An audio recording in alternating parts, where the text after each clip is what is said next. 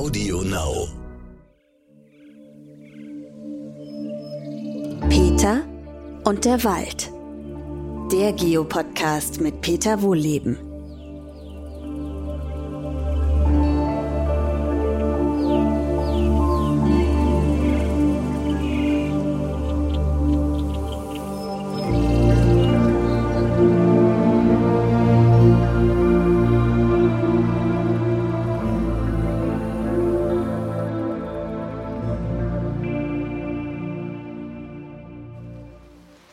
Zu meinem neuesten Podcast. Heute nehme ich euch mal wieder mit in den Wald zu einem Waldspaziergang. Und ich bin wieder in einem schönen alten Buchenwald unterwegs, wo der Wind durch die Kronen rauscht, ein paar Tropfen durch die Blätter fallen, weil es heute Nacht geregnet hat. Also wundert euch nicht über die Hintergrundgeräusche. Überall sieht man hier Pilze aus dem Boden sprießen. Und das alles hat damit zu tun, dass der Wald sich jetzt auf den Winterschlaf vorbereitet. Ja, auch, auch Bäume machen Winterschlaf, genauso wie Braunbären zum Beispiel. Und die bereiten sich auch auf den Winterschlaf vor. Also ein Braunbär zum Beispiel, der frisst sich eine dicke Fettschicht an. Grizzlies zum Beispiel machen das mit Lachsen, ne, ähm, die die fleißig aus dem Yukon fischen. Und unsere Bäume machen das natürlich nicht mit Lachsen, sondern mit Zucker. Also die produzieren über den Sommer Zucker, legen sich da einen Vorrat an für den Winter, weil Bäume sind im Winter ja nicht tot oder inaktiv, sondern die schlafen bloß und verbrauchen dabei Energie. Und die müssen halt vorher gesammelt haben, weil wenn sie die Blätter runterschmeißen, zumindest bei den Laubbäumen ist das ja so, dann äh, können sie keine Photosynthese mehr machen und dann müssen die ja, ein halbes Jahr lang mit der Energie zurechtkommen, die sie im Sommer gespeichert haben. Und so ein Baum, der verbraucht auch ganz schön was. Ne? Also wenn du das mal mit einem Elefanten vergleicht und so ein Baum kann ja durchaus mehr wiegen, dann geht da schon ganz schön was an Kalorien durch. Jetzt würde man denken, naja gut, aber der Baum steht ja dann nur so rum, der macht ja nichts, der hat ja seine Blätter abgeworfen. Äh, doch, der macht sehr wohl was, nämlich unterirdisch. Also einer der wichtigsten, wenn nicht sogar der wichtigste Teil des Baums ist unterirdisch. Ihr kennt das vielleicht von anderen Podcasts, da habe ich das ja schon mal erzählt, dass in den Wurzelspitzen hirnähnliche Strukturen sind. Da finden hirnähnliche Prozesse statt, teilweise sogar mit denselben, also nicht mit ähnlichen, sondern denselben Neurotransmittern wie bei uns im Gehirn. Und so ähnlich wie bei uns, ne, wenn wir schlafen, ist unser Gehirn ja auch nicht inaktiv, ganz im Gegenteil. Das ballert ja ordentlich, da werden ja Träume äh, kreiert und alles mögliche andere gemacht, was man noch gar nicht so genau erforscht hat. Und bei Bäumen ist das nicht anders. Da wuselt's unterirdisch, da werden neue äh, Netze geknüpft, die Wurzeln wachsen weiter. Das ist übrigens einer der Gründe, warum man Bäume ruhig schon im Herbst pflanzen soll, wenn man sie denn pflanzen möchte, weil die dann schon anwachsen, weil die Wurzeln einfach weiter wachsen im Winter. So, und das verbraucht Energie.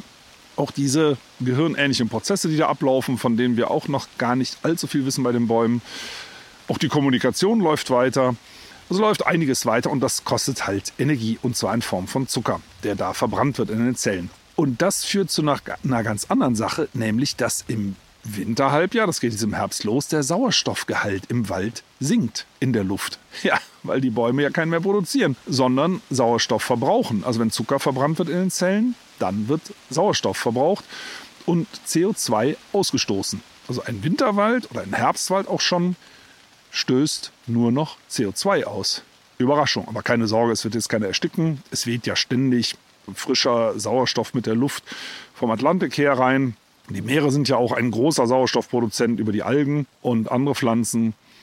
Aber ist, dadurch kommt übrigens diese Zackung in der CO2-Kurve dieser globalen zustande. Ne? Wenn auf der Nordhalbkugel die Wälder in den Winterschlaf gehen, dann äh, endet ja die Sauerstoffproduktion größtenteils. Und deswegen geht der, der CO2-Gehalt nach oben. Und sobald es früher wird, geht es wieder nach unten. Und dadurch kommt diese gezackte Kurve zustande, wenn ihr das mal nachschauen wollt im Internet. Das liegt an den Bäumen. Also die Bäume bereiten sich jetzt auf den Winterschlaf vor. Wie machen sie das? Oder warum machen sie es überhaupt? Die könnten ja das ganze Jahr über aktiv sein. Also wenn es friert, dann friert natürlich auch das Wasser in den Zellen. Dann funktioniert das alles nicht mehr und dann kann man keine Photosynthese machen, also geht man besser in den Winterschlaf und es passieren noch ganz andere Sachen. Das Winterhalbjahr hat ein ganz anderes Wetter als das Sommerhalbjahr, dann treten nämlich gehäuft Stürme auf. Und gerade unsere Laubbäume mit ihrer riesigen Blattoberfläche, das kann bei einem ausgewachsenen Baum 1200 Quadratmeter sein, die sind dann wie ein Segelschiff im Sturm und würden umkippen, wenn sie nicht die Segel streichen würden. Und genau das machen sie jetzt. Die Segel werden gestrichen, die Blätter fallen runter. Und die Bäume sind dadurch viel windschnittiger und können Stürme viel, viel besser aushalten. Jetzt würde man sagen, naja gut, aber das betrifft ja nur die Laubbäume. Ne, die Nadelbäume, die stehen ja mit ihren Nadeln da und können sie nicht loslassen. Ja, das stimmt. Die kommen aber auch aus einer ganz anderen Gegend, wo sie immer auf Standby sind. Also dort, wo die Nadelbäume herkommen, sind die Sommer halt so kurz, dass sich Austreiben, Photosynthese und wieder Blattabwurf nicht lohnen würden. Die sind immer auf Standby für die wenigen Tage, in denen sie überhaupt Photosynthese machen können. Die können übrigens schon bei minus 5 Grad anfangen damit, weil sie Frostschutzmittel eingelagert haben in ihre Blätter. Das sind ja die Nadeln. Da ist Frostschutzmittel drin, das pufft so schön, wenn man es in die Kerze hält. Und äh, dadurch können die eben auch Minustemperaturen mit ihrem Laub, sprich Nadeln, gut aushalten, sind dafür aber sehr windanfällig. Ne? Also ein Tod muss man sterben. Deswegen bei uns in unseren Breiten, wo die Nadelbäume ja von Natur aus gar nicht vorkommen, werden sie viel größer durch die langen Vegetationsperioden und weil sie die Nadel eben dran behalten, kippen sie dann auch leicht um. Ne, aber das ist eben nichts Natürliches, dort wo sie von Natur aus vorkommen. Zum Beispiel diese älteste Fichte der Welt, Oltico, die ist äh, eben knapp 10.000 Jahre alt. Der Hauptstamm ist mehrere hundert Jahre alt und vielleicht fünf Meter hoch. Ne, also die, die wissen schon, was sie tun an ihrem heimischen Standort. Aber zurück zu unseren, Nadel, äh, zu unseren Laubbäumen. Die bereiten sich jetzt eben auf den Winterschlaf vor, schmeißen die Blätter runter. Aber ganz so einfach geht es natürlich nicht. Die Frage ist ja, wann schmeißt man die Blätter denn runter? Die werden ja abgeworfen wegen dem kommenden Frost und wegen den Stürmen. Aber Bäume haben eine ganz schlechte Wettervorhersage, also auch nicht besser als bei uns. Und deswegen ist das immer so ein Roulette-Spiel. Wann sollen wir denn jetzt das Laub abwerfen? Sollen wir das Anfang Oktober abwerfen oder vielleicht Ende Oktober? Äh, wann haben wir denn den ersten großen Sturm, den ersten heftigen Frost oder auch den ersten heftigen Schneefall. Weil Schnee auf 1200 Quadratmeter Blattoberfläche, wenn, der, wenn da sagen wir, 20, 30 Zentimeter Schnee fallen, das ist auch eine tonnenschwere Last, da brechen die Äste auch ab. Also all das versuchen Bäume zu vermeiden und sie wissen aber nicht, wann der Winter kommt. Und der erste Wintereinbruch. Und deswegen sieht man im Herbst ganz unterschiedliche Strategien. Bäume haben unterschiedliche Charaktere. Manche sind ängstlich, die werfen früher ab. So nach dem Motto, äh, man weiß das nicht. Ne? Also es hat schon oft frühe äh, Schneeeinbrüche gegeben, oft Anfang Oktober nämlich schon. Ne? Auch jetzt im Klimawandel kann das noch passieren. Und dann werfen sie eben früher ab. Und die Mutigeren, die sagen, ach komm, goldenen Oktober, den hat es doch immer noch gegeben, lass mal dran, wir produzieren noch Zucker, dann kommen wir auch besser über den Winter und lassen das eben dran. Also man sieht das sehr, sehr schön unterschiedlich äh, bei den einzelnen Bäumen und die behalten das in der Regel auch ihr Leben lang bei, diese Unterschiede. Zumindest die Ängstlichen. Die Mutigen, die können zu ängstlich mutieren. Wenn man ein schlechtes Erlebnis mal gemacht hat, dann können Bäume ihr Verhalten ändern. Also bei den Ängstlichen ist es so, ne, ähnlich wie beim Mensch, der mal von einem Hund gebissen wurde, da hat, ist man zeitlebens, da kann einem einer erzählen, was er will, der beißt nicht oder sonst irgendwas, man hat dann Angst davor. Das bleibt drin. Und das haben Bäume auch. Also wenn die das mal miterlebt haben, Astabbrüche durch schweren Schnee oder andere Dinge, dann werfen die eben früher ab. Das sieht man übrigens auch sehr schön bei den kleinen Bäumen. Also die alten Bäume, die bereiten sich jetzt eben auf den Winterschlaf vor, die Mutterbäume, lassen das Laub fallen, so nach dem Motto, so, liebe Familie, wir gehen jetzt alle ins Bett. Und die Kleinen zu ihren Füßen, ihre eigenen Nachkommen, ja, die sind dann so drauf, so, ja, ja, alles klar, Mama. Und die Mama ist dann im Winterschlaf, Laub ist runter und die Kleinen lassen es drauf. Ja, die benehmen sich nicht ganz so, wie sie es sollen. Die sollen ja schön langsam wachsen, deswegen stehen sie ja im Schatten damit sie im Laufe von 100 oder 200 Jahren nur ein paar Meter wachsen. Aber jetzt, wenn Mama ins Bett geht und schläft, kommt auf einmal das volle Sonnenlicht runter. Und die kleinen Bäume, die produzieren jetzt ordentlich Zucker. Die gehen quasi mit Süßigkeiten ins Bett, die kleinen Schlingel. Aber wir haben ja gesagt, äh, wie sieht denn das eigentlich aus mit Frost und Schnee? Also Sturm spielt bei so kleinen Bäumen, die, was ich sag mal, einen Meter oder zwei hoch sind, ja keine Rolle. Aber Frost, ja, also wenn ein starker Frost kommt, können Bäume ihre Blätter nicht mehr abwerfen. Die bleiben dann braun am Baum hängen und bedeuten ja, dass, den, dass sie den ganzen Winter über die Gefahr haben, dass schwerer Schnee kommt und sie abbricht. Aber die kleinen, langsam gewachsenen Bäume, die sind biegsam. Also wenn die wirklich Jahrzehnte oder sogar Jahrhunderte lang im Schatten der Mutterbäume aufgewachsen sind, das ist ja der Sinn der Sache, kriegen die ein sehr biegsames, zähes, elastisches Holz Und wenn dann Schnee kommt, dann biegen sich halt um. Und wenn der Schnee schmilzt, dann richten sie sich halt wieder auf. Ne, bei so biegsamen, dünnen, das ist so bei Fingerstärke, äh, so kleinen Stämmchen, da geht das ganz ohne Probleme. Und dann machen die das eben auch. Das sieht man übrigens dann im Winter oder jetzt auch im Herbst. Also entweder, wenn ihr jetzt nach Hören des Podcasts durch den Wald geht, je nachdem, in was für einer Höhenlage ihr wohnt, sieht man das noch, dass viele kleine Buchen zum Beispiel ihr Laub noch drauf haben und die alten Bäume eben nicht mehr. Ab einem bestimmten Alter, die Bäume werden ja dicker, auch die kleinen, biegen die sich nicht mehr so leicht. Dann gibt es Risse im Stamm und das tut denen weh. Das merken die.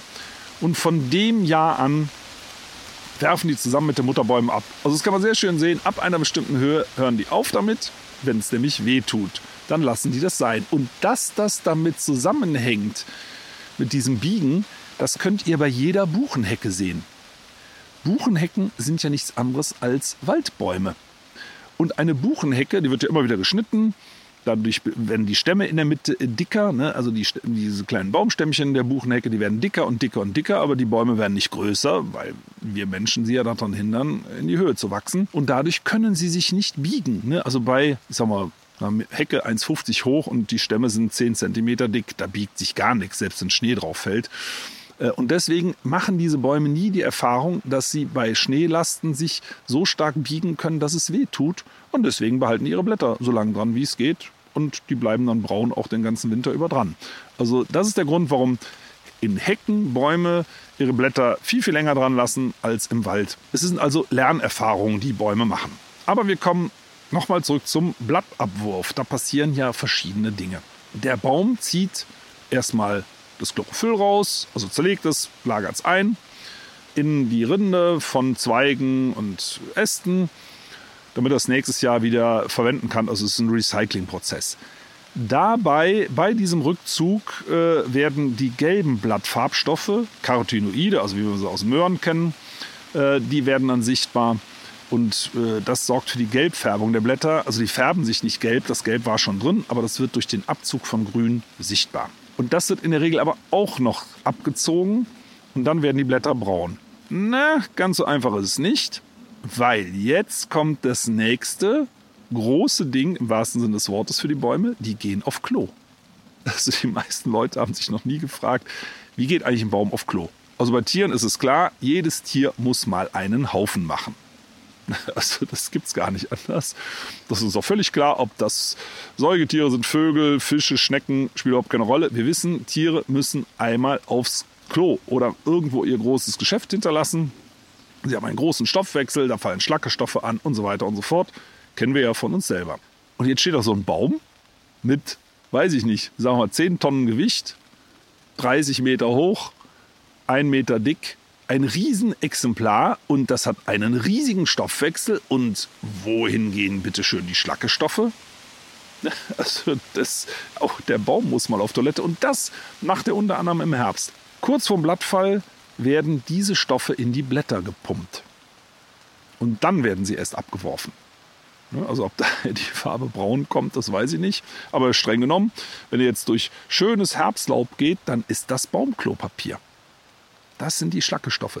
Und dann, dann erst bildet der Baum eine kleine Korkschicht an dem Blattstiel und das äh, bewirkt, dass das Blatt dann abbrechen kann. Also dann lässt der Baum aktiv los, wenn er das alles erledigt hat. Dann geht er in den Winterschlaf. Und äh, ja, man kann nicht sagen, das ist natürlich ein Ding, ne? so lange einzuhalten, bis es Herbst ist. Also einmal im Jahr nur auf Klo zu gehen, das ist schon echt eine Leistung. Das wünschte man sich manchmal bei einer, bei einer Autobahnfahrt, dass man das so lange aushalten würde. Aber Bäume sind halt langsam. Bäume sind halt sehr, sehr langsam. Und da reicht das eben, wenn man das einmal im Jahr macht. Jetzt könnte natürlich die Frage aufkommen, äh, Moment, die Nadelbäume werfen ja ihre Nadeln nicht ab. Oh, jetzt wird es hier auch ein bisschen windiger. Das ist ja eine schöne Herbststimmung. Die Nadelbäume werfen ja ihre Nadeln nicht ab. Wie gehen die denn dann auf Klo? Tja, natürlich genauso.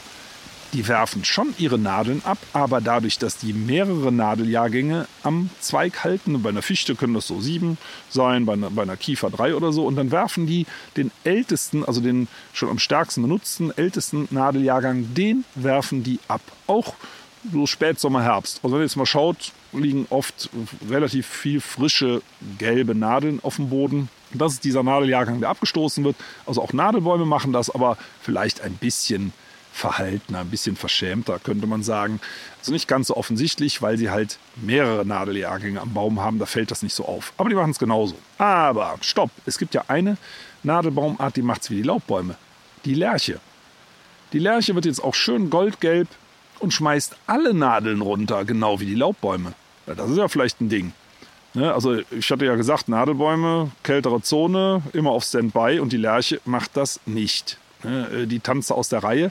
Man weiß das nicht so genau, warum die Lerche alle ihre Nadeln abwirft und diesen Kraftakt genau wie die Laubbäume macht und dann nochmal im Frühjahr komplett neu loslegt. Eine Vermutung ist, dass die Lerche sehr viel mehr Wasser braucht als andere Nadelbäume und wenn man keine Nadeln auf den Zweigen hat, dann fällt der Winterregen schön durch und kann im Boden gespeichert werden.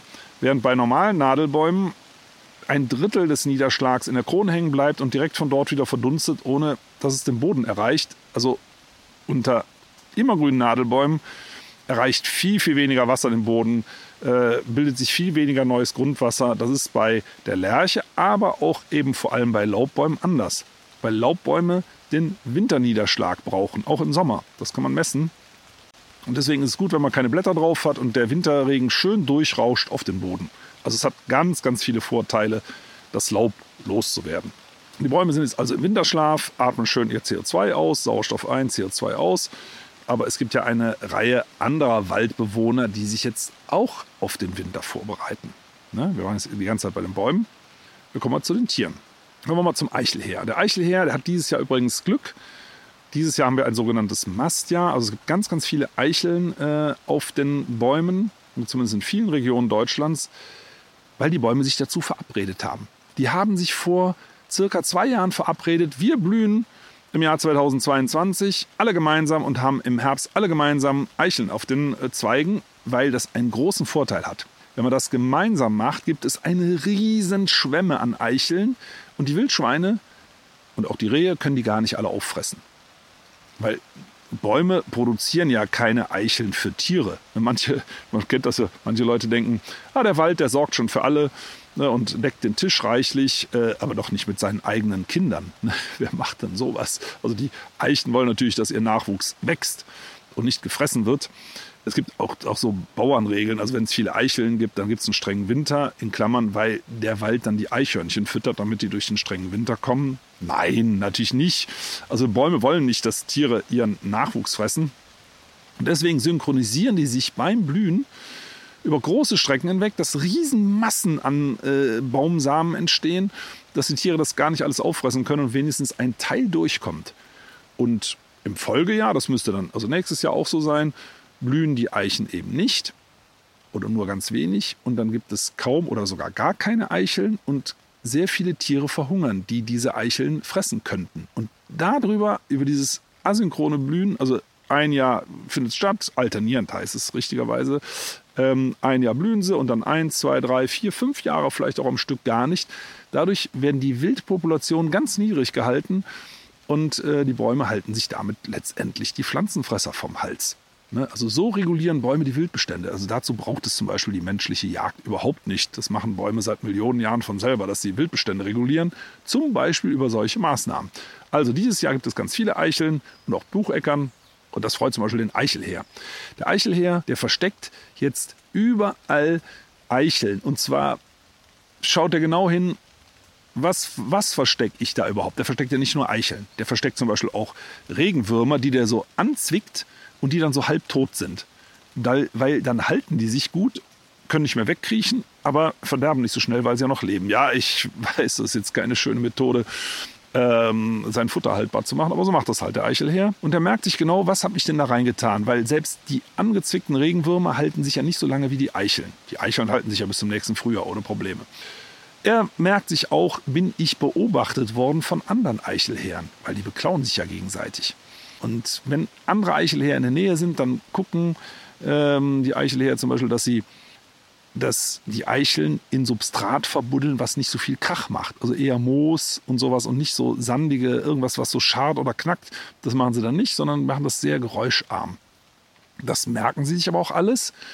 Wenn sie nämlich später im Winter Hunger haben, dann fliegen sie erstmal die Depots an, wo sie keiner beobachtet hat, weil da ist ja mit größerer Sicherheit noch was drin. Ne? Ähm, sie merken sich exakt, wo das gewesen ist. Und selbst bei Schnee finden die das treffsicher wieder. Also ich sehe das aus dem Forsthausfenster immer, um der Eichel her angeflogen.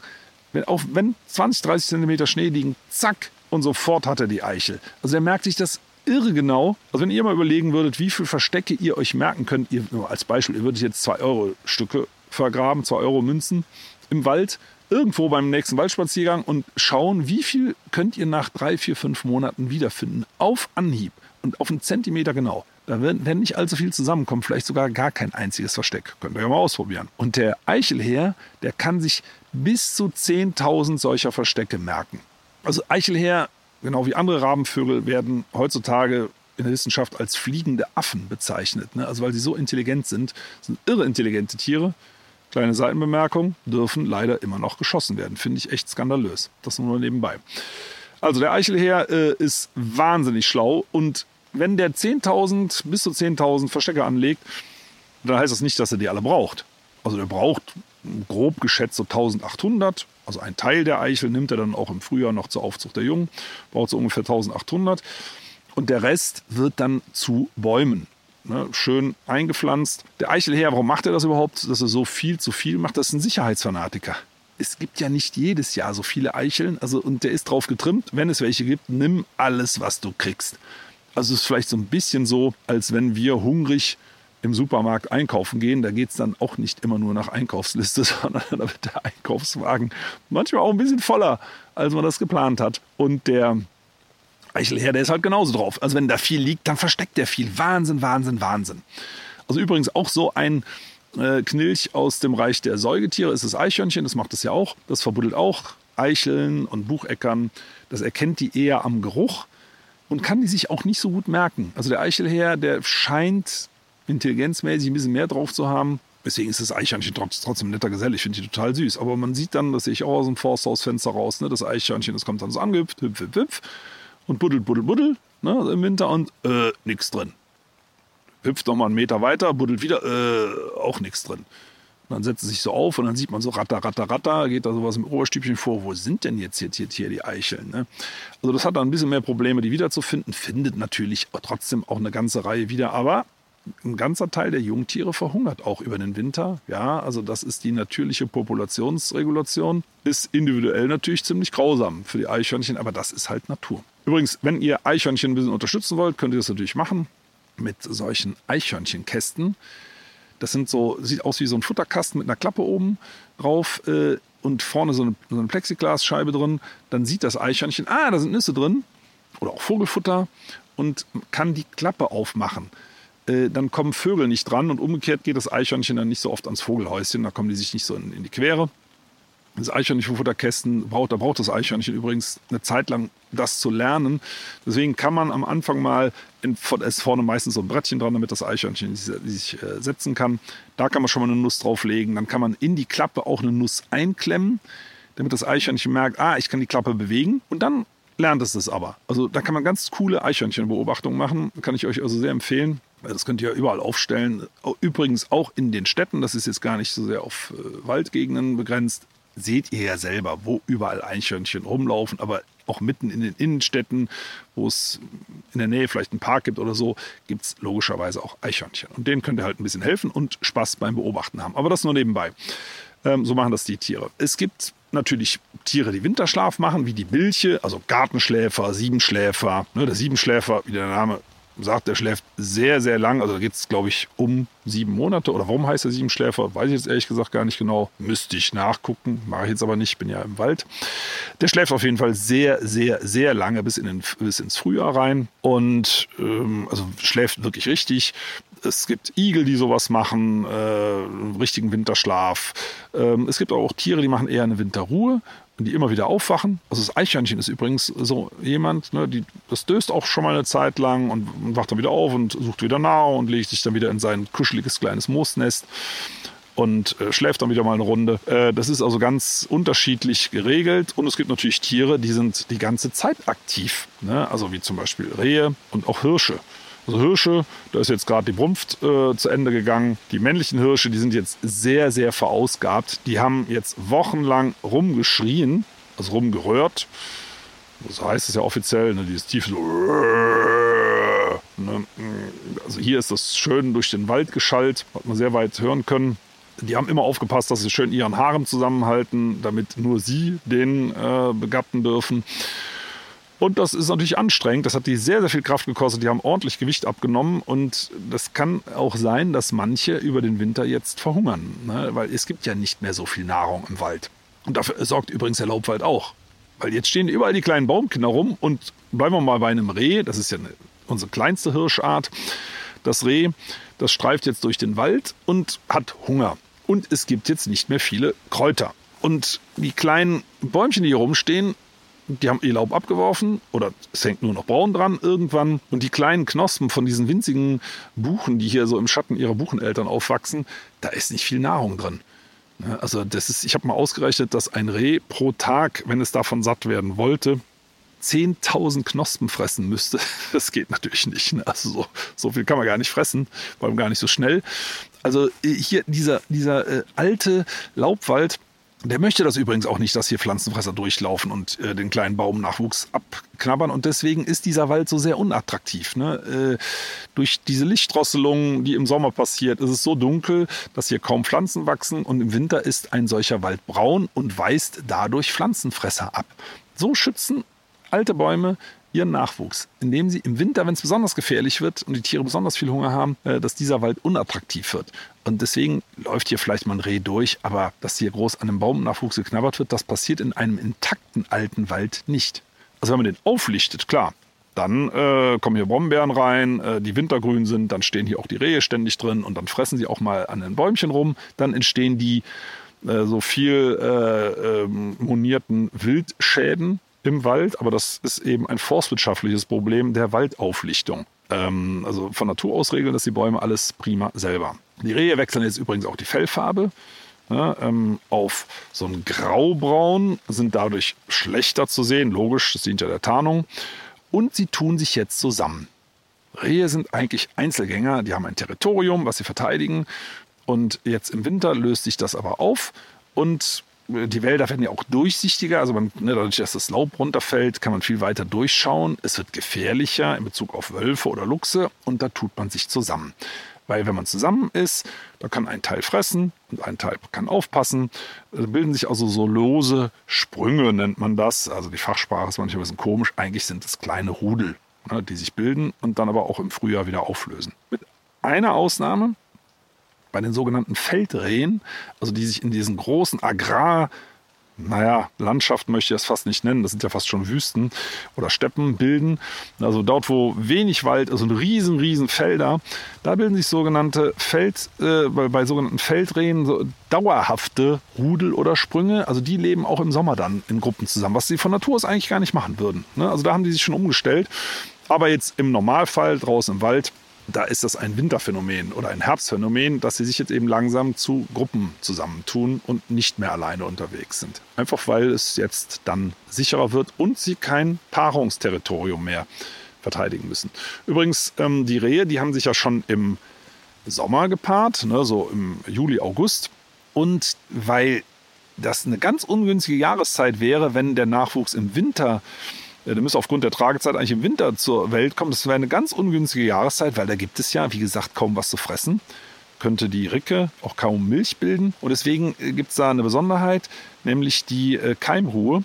Das heißt, äh, der Embryo entwickelt sich einfach nicht weiter. Ne? Und das geht dann erst im Winter los, dass der Embryo sich weiterentwickelt, sodass die Kitze zur allerbesten Jahreszeit zur Welt kommen können, nämlich im Mai. Ne? Ähm, also das ist schon cool gemacht. Die Rehe übrigens, genau wie die Hirsche auch, fahren jetzt ihren Stoffwechsel zurück, weil es ja so wenig zu fressen gibt und senken sogar ihre Körpertemperatur ab. Also bei Hirschen ist es gemessen worden, teilweise auf 16 Grad runter. Ne? Äh, also die können ihre Körpertemperatur absenken. Die sind so gesehen noch nicht mal richtig gleich warm, Warmblüter, sondern im Winter. Äh, zumindest in vielen Körperteilen können die die Temperatur absenken auf bis zu 16 Grad. Dann werden die halt sehr ruhig und die dösen und der Magen verkleinert sich und dann, wie man das auch bei einer menschlichen Magenverkleinerung äh, kennt, dann hat man nicht so viel Hunger. Also die Tiere haben dann nicht so viel Hunger, die verdösen die Zeit. Übrigens, wir Menschen haben das von Natur aus auch drauf. Das war nur nebenbei. Also wir kennen das ja alle, dass wir ähm, im Winter eher zunehmen. Warum? Weil wir eigentlich von Natur aus langsamer machen müssten, mehr schlafen. Ne? Man, wird auch, man kennt ja diese Müdigkeit, die dann eher einzieht. Und gleichzeitig aber, ja, also wenn man aktiv bleibt, dann hat man aber weiter Hunger. Ne? Also aktiv meine ich im Sinne von wach, ne? Äh, nicht im Sinne von sich viel bewegen. Das passiert im Winter nämlich weniger. Das wäre von Natur aus auch genau richtig. Es gibt im Winterhalbjahr weniger Nahrung und da muss man träger werden. Ne? Und wenn man da natürlich genauso viel isst wie im Sommer, ja gut, dann gibt es halt ein paar Funde mehr auf den Rippen. Das Problem in Anführungszeichen haben die Tiere nicht, weil da gibt es nichts zum auf die Rippen hauen. Die fahren also ihren Stoffwechsel runter, dösen vor sich hin. Deswegen sollte man im Winterhalbjahr nicht ganz so viel Querfeld eingehen. Ich ermutige euch ja immer, macht, nutzt das aus. Nicht immer nur auf den Wegen gehen. Das ist übrigens ganz wichtig für die Gesundheit, wie Forschung bestätigt hat. Wenn man Wald und Natur wirklich erleben will, muss man von den Wegen runter. Man muss mal mit den Händen ins Laub, man muss mal irgendwo reinbeißen, riechen, hören, fühlen. Ne, also das ist ganz, ganz wichtig für die menschliche Psyche. Äh, Gibt es tolle Studien dazu mittlerweile. Im Winterhalbjahr wäre ich da ein bisschen vorsichtiger, ne? weil einfach viele Tiere einen Gang zurückgeschaltet haben und ähm, einfach ein bisschen ruhiger sind. Und wenn man die stört, dann geht der Stoffwechsel halt wieder hoch. Und dann verbrauchen die wertvolle Kalorien und die müssen die sich irgendwo wiederholen. Mal gelingt das, dann ist es gut. Und wenn es nicht gelingt, verhungern sie halt. Ne? Also da, ähm, da sollte man ein bisschen Rücksicht nehmen. Also ab, ich sag mal so, ab März, von März bis Oktober ist das, glaub, finde ich, nach meiner Meinung, unproblematisch, wenn man auch mal querfeld eingeht. Und im Winterhalbjahr dann, wenn die alle ein bisschen ruhiger machen, da sollte man vielleicht ein bisschen vorsichtiger sein, auch äh, Hunde an die Leine nehmen, ne, weil das einfach zu viel Stress macht äh, für die Tiere. Aber ansonsten, ja, wie gesagt, breite sich Ruhe aus. Bei den Vögeln ist es so, die haben wir noch gar nicht gehabt. Ein Teil zieht nach Süden, also Kraniche. Der Flug hat ja schon begonnen, der Kranichflug. Äh, und der Hinflug nach Süden, der endet oft erst im Januar. Warum? Weil die Kraniche natürlich nicht fest vorprogrammiert fliegen. Ne? Also es ist ja nicht so, dass sie in ihren Genen das haben und sagen, wir müssen jetzt losfliegen, sondern die verabreden sich. Man weiß, das ist eine Forschung aus dem Baltikum, dass sie auch über die Routen sich verständigen. Wo fliegen wir denn lang? So, so, so. Wann geht es denn los? Dazu brauchen sie eine stabile Nordströmung weil sie sich ja mit dem Wind tragen lassen wollen. Wer fliegt schon gerne gegen den Wind? Das ist so wie Fahrradfahren gegen den Wind, macht keinen Spaß. Und je nachdem, wie die Gruppen sich verständigt haben, sind, gehen die letzten erst so im Januar äh, in Richtung Süden. So ist es bei ganz, ganz vielen Zugvogelarten, dass sie einfach schauen, wie wird das Wetter. Ne, wie wird das Wetter? Sollen wir los? Wir kriegen jetzt zum Beispiel auch in die Buchenwälder mit den vielen Bucheckern, ähm, die es dieses Jahr gibt, äh, Bergfinken rein. Große Schwärme, die aus dem Norden kommen und hier im, äh, bei uns im Wald unterwegs sind. Die sehen so ähnlich aus wie Buchfinken, da muss man ein bisschen genauer hingucken. Aber es sind dann oft Bergfinken, die, die, so, die quatschen da auch fröhlich durcheinander. Also da im Wald, da ist auch richtig Leben. Ne? Denn für die Bergfinken ist, ja, ist es hier ein ganz tolles Winterklima. Und es gibt auch schön viel zu fressen mit den Bucheckern, das finde ich ganz prima.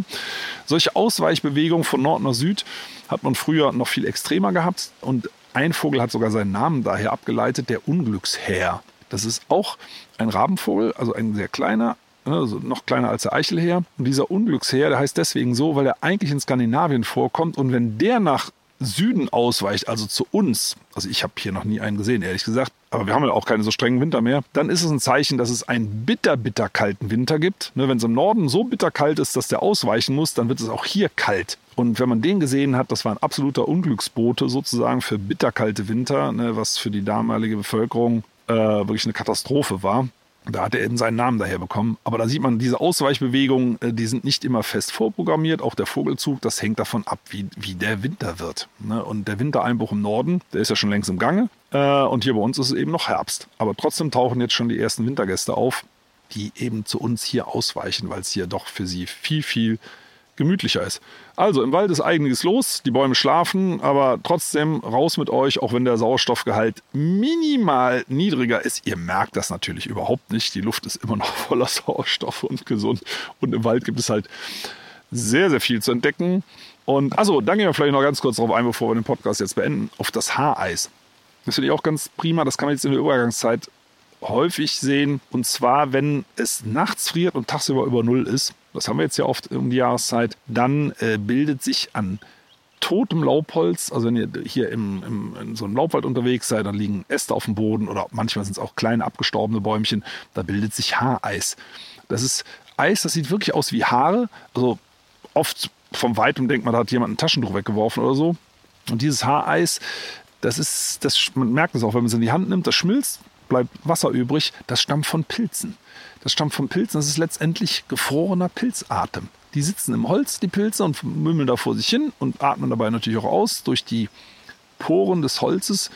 Und dann schiebt sich so ein Eisfaden, weil das der Atem direkt gefriert, schiebt sich so langsam nach außen über Nacht. Und wenn ihr morgens unterwegs seid, logischerweise hat man sowas dann eher ähm, am frühen Vormittag, dass man das sehen kann, äh, dann sieht man bei dieser Wetterlage, also nachts gefroren, tagsüber über Null, dann sieht man dieses Haareis. Wenn es auch tagsüber friert, dann friert das Holz durch und dann macht der Pilz Pause. Ne? Also auch ein, ein, gefrorener Pilz kann nicht arbeiten, der stirbt dann zwar nicht, aber dann macht er halt nichts mehr. Ne? Also deswegen sieht man das nur bei dieser Wetterlage. Nachts Frost, tags Frost, tagsüber frostfrei. Schönes Phänomen, wenn ihr mal spazieren geht bei so einer Wetterlage. Es lohnt sich wirklich hinzugucken. Das ist immer wieder faszinierend. Also, ich wünsche euch viele faszinierende Herbstspaziergänge im Herbstwald und freue mich natürlich, wenn ihr beim nächsten Podcast wieder mit dabei seid.